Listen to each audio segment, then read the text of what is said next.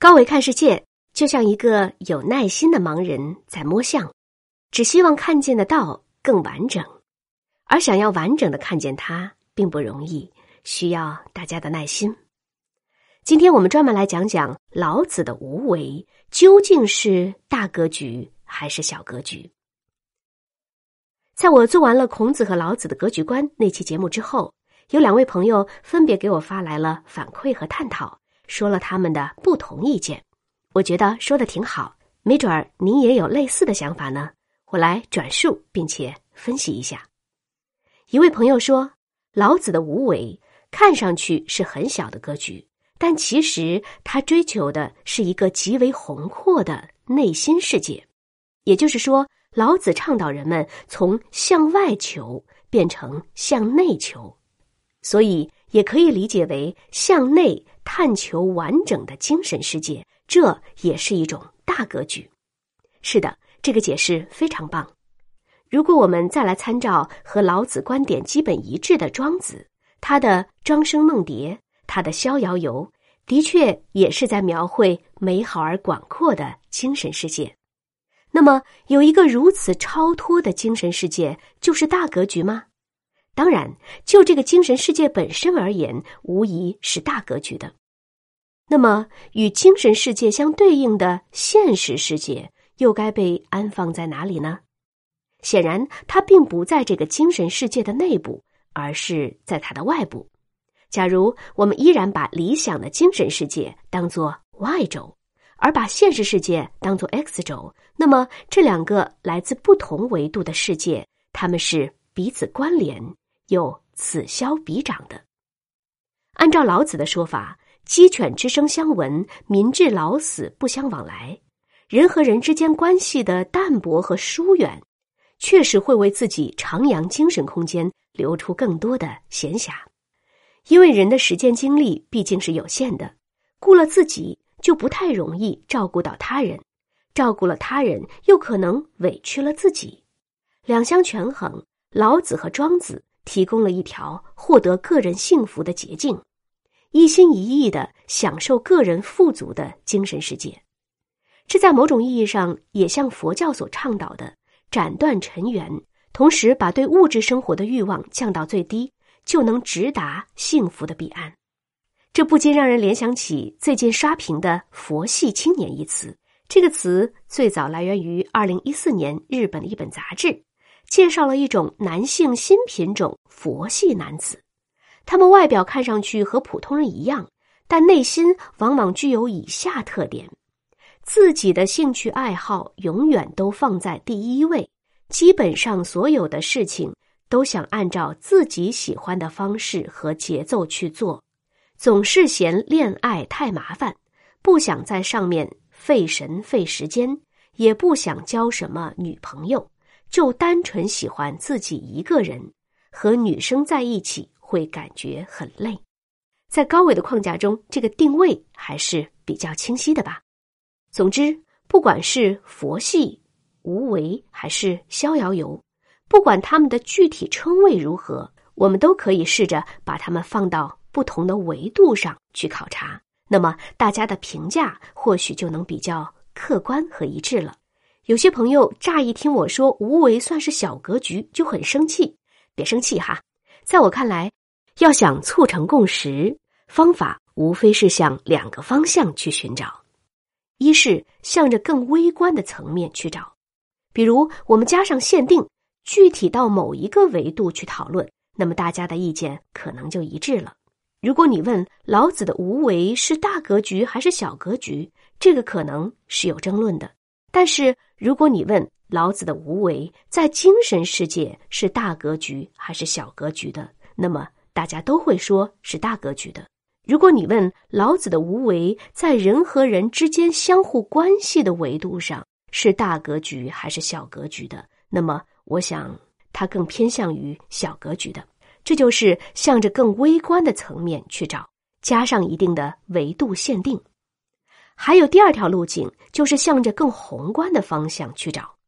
如果大家看到的都是完整的大象，那么意见也可能会达成某种一致。这也是高维看世界一直在试图做的事，就是让大家能看到更多维度的存在。接下来说说我的另一位朋友提出的另一个和无为有关的意见。他说：“无为并不是什么都不做，而是不要乱作为。”的确，有很多人都是这样来替老子解释的，说大家以往对老子的无为是有误读的。如果是这样的意思，那么我当然也没有意见，因为这样的说法也是很常见的。除此之外，我还想说说另一个思考，就是谁能真正达到无为而无不为的境界？如果说道常无为而无不为，这个我完全同意。道本身就是那么全面，无所不包，它自有一整套运行规则，不用刻意做什么，一切都顺其自然的发生和演变着。不过，老子用这样的无为去劝诫君王，就好像有那么点儿，呃，君王也不过就是天子嘛，是老天之子，但毕竟还不是老天爷他本人，没有老天爷那么全面，那么无所不能。我说的老天爷指的就是道，大概就是这么个意思哈。而且，人间的君王呢，同一时期还有那么多位。每一位的想法又各不相同，怎么可能真正做到无为而无不为，做到事事称心如意呢？说白了，君王虽然贵为天子，但也没有那么厉害吧？恐怕还达不到无为而无不为的理想状态。否则就是把君王看得太高了。君王地位再高，毕竟也还是凡人。说起凡人和老天之间的关系。让我想起一个有关基督教的故事，说有一天发大水了，一个人爬上屋顶，暂时躲过了危险。他是一个虔诚的基督徒，就向上帝祈祷说：“上帝呀，快救救我吧！”过了一会儿，来了一条船，船上的人说：“快上船吧，我们来救你。”他摇摇头说：“不不不，上帝会来救我的。”又过了一会儿，来了一架直升飞机，上面的人跟他说：“快到飞机上来吧，我们救你。”他还是摇摇头说：“不不不，上帝会来救我的。”最后，这个人淹死了，来到了天堂，问上帝说：“我这么相信你，可是你为什么不来救我呢？”上帝说：“我先派了船去救你，你不上船；又派了直升飞机去救你，你还是不走，那我也没办法呀。”上帝最后说了：“自助者天助之。”这个故事很形象的说明了天和人的关系。天道正是通过这个世界上一个一个一个的人以及不同人行为的相互作用才得以实现的。换句话说，道常无为而无不为，这没问题。但君王无为恐怕还不行吧？也恐怕很难实现无不为吧？君王呀，也还是得做点事儿的，只不过呢，不能乱作为罢了。老子说：“君王应该无为而无不为。”我个人觉得这是值得商榷的。另外，作为法家代表人物的韩非子，他有一个观点，似乎是从道家继承和发展来的，叫做“君道无为，臣道有为”，强调君主要由依靠自身的美德操守和文韬武略，转向充分发挥臣民的聪明才智上。这后半句话听来十分正确，当然要发挥臣民的聪明才智了。但这前半句话恐怕也得打个问号：君道无为，真的就那么靠谱吗？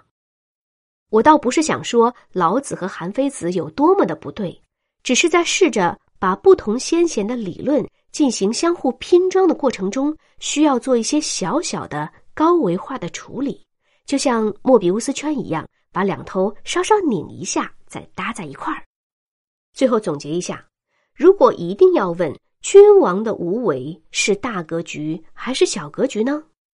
假如说君王的无为指的是什么都不做，那么我觉得是小格局；假如指的是君王作为天道和臣民之间沟通的桥梁，去顺应天意，做那些该做的，对臣民进行适度的引导。尺度把握的刚刚好，那么当然是大格局的。至于老子本人是怎么表述无为的，我们还是得去读《道德经》，对吧？我呢，只是把不同的观点做一个梳理和整合，不负责做深度的阐释。比我有深度的人那可太多了，大家算是各有所长吧，有所为而有所不为，这合乎道。高维看世界，世界就那么简单。